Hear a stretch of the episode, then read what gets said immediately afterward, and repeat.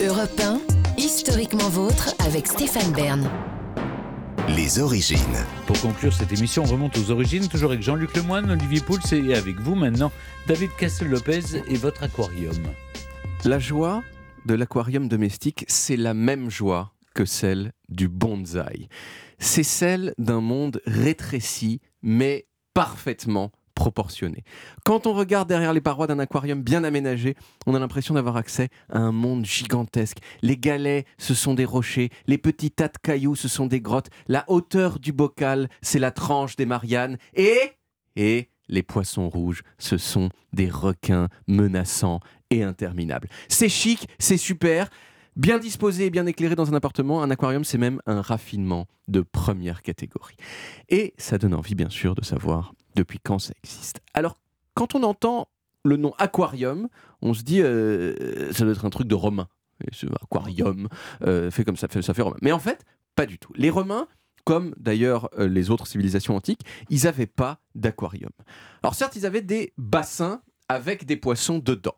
Mais c'était pas des aquariums. Pourquoi? Eh bien parce que les parois, et voilà, les parois euh, du bassin n'étaient pas en verre. Au XVIIIe siècle, les scientifiques ils ont commencé à se, dire que plutôt que d'étudier des spécimens marins morts conservés dans de l'alcool, il ferait mieux de les étudier vivants. Et c'est le début de ce qu'on a appelé la biologie marine moderne. Parmi les toutes premières personnes qui ont mis cette idée à exécution, il y a une dame française pas très connue, mais dont Clémentine Portier-Kaltenbach vous a déjà parlé la saison dernière, qui s'appelle Jeanne Villepreux Power. Jeanne, elle est née en 1794 en Corrèze, dans une famille pas très riche. Elle est montée, elle est montée à Paris à 18 ans à pied, hein, ça déconnait pas à l'époque. Mmh. Là, elle est devenue couturière, elle a commencé à côtoyer du beau monde et elle a fini par se marier avec un marchand irlandais bien pété de thunes qui s'appelait James Power. Tous les deux, ils sont installés en Sicile et là, en autodidacte total, Jeanne, elle s'est mis en tête d'étudier la biologie marine sicilienne et en particulier un mollusque qu'on trouve là-bas et qui s'appelle l'argonaute.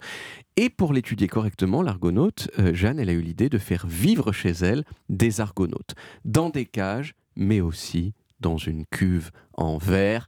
Et on considère que cette cuve en verre, fabriquée par Jeanne Villepreux-Power, c'est le premier aquarium de l'histoire du monde, qui date donc de 1832.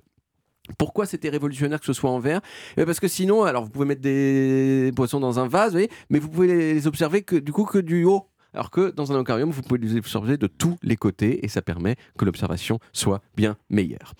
Alors Jeanne, elle a été largement oubliée, probablement pour des raisons sexistes, mais euh, pas seulement. Euh, probablement aussi parce que euh, elle a perdu la totalité de ses travaux et de ses notes dans le naufrage du bateau qui déménageait ses affaires de la Sicile à Paris. Elle n'y était pas allée à pied ce coup-là. Elle n'était pas allée à pied ce coup-là. Maintenant, elle a un mari pété de thunes, donc ça ne servait plus à rien.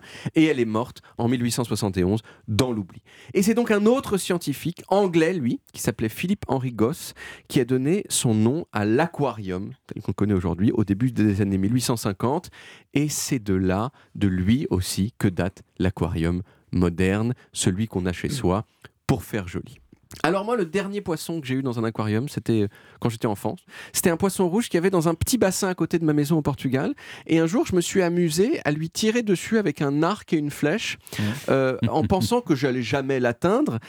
Et puis, à un moment, la flèche est remontée à la surface avec le poisson qui frétillait au milieu, transpercé. Oh Comme un je Exactement, je l'ai libéré, je l'ai remis à l'eau, mais je l'ai jamais revu, ce qui veut dire qu'il a dû agoniser au fond de l'étang.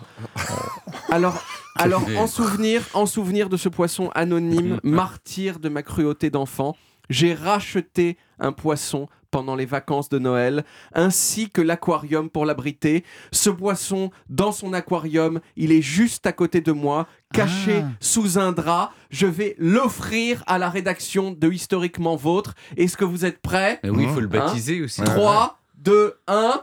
Le voici. Oh là là là là. C'est un poisson. C'est un poisson qu'on appelle un poisson combattant. Il mesure à peu près 5 cm. Il est rouge. Il est majestueux. Et j'ai hésité sur le nom à lui donner. Et puis, toutes les caractéristiques que j'ai citées, sa combativité, sa majesté, m'ont rappelé quelqu'un. Une belle personne, elle aussi combattante, elle aussi majestueuse, que je côtoie chaque jour. J'ai donc baptisé ce poisson Stéphane Bern en votre hommage. Stéphane, longue vie à Stéphane Bern, le poisson. Il est encore vivant, va bien. Il est complètement vivant, Mais- regardez, il frétille C'est horrible nous. de donner mon nom à un poisson parce que quand il va mourir, faute de mauvais traitement à la rédaction, On va en prendre aussi soin qu'on Oui. prend soin de non, mais vous. vous le remplacez immédiatement. Par un autre Stéphane Et Bern. puis vous imaginez qu'on on balance un tweet, Stéphane Bern est mort. quoi. C'est le, le Oh truc là terrible. là. Et, oh, bah écoutez, ça ferait du buzz. C'est peut-être bon pour l'émission. En tout cas, bravo et merci beaucoup, Bah, David. Non, il est magnifique. Il est beau, hein, il est beau. Et alors, vous avez, euh, oui, des plantes, vous avez tout. Il a de la nourriture. Il a de la nourriture, Il a il a, de la un chauffage intégré. Ah oui. Il faut. Alors c'est un poisson. bon, Moi j'aurais aimé acheter plusieurs poissons pour pas qu'il soit tout Oui. seul, mais on m'a dit à l'animalerie non, surtout pas. Les poissons combattants doivent vivre seuls, sinon ils s'entretuent. C'est tous les trois dans mon aquarium et, et pourtant, euh, je vous attaque pas. hein. En tout cas, on retrouve les origines en podcast sur toutes les applis audio et là en vidéo, évidemment, ça va, ça va rendre sur vidéo Bah oui. sur YouTube, Dailymotion et sur le site europe1.fr où vous pouvez également retrouver toutes nos émissions.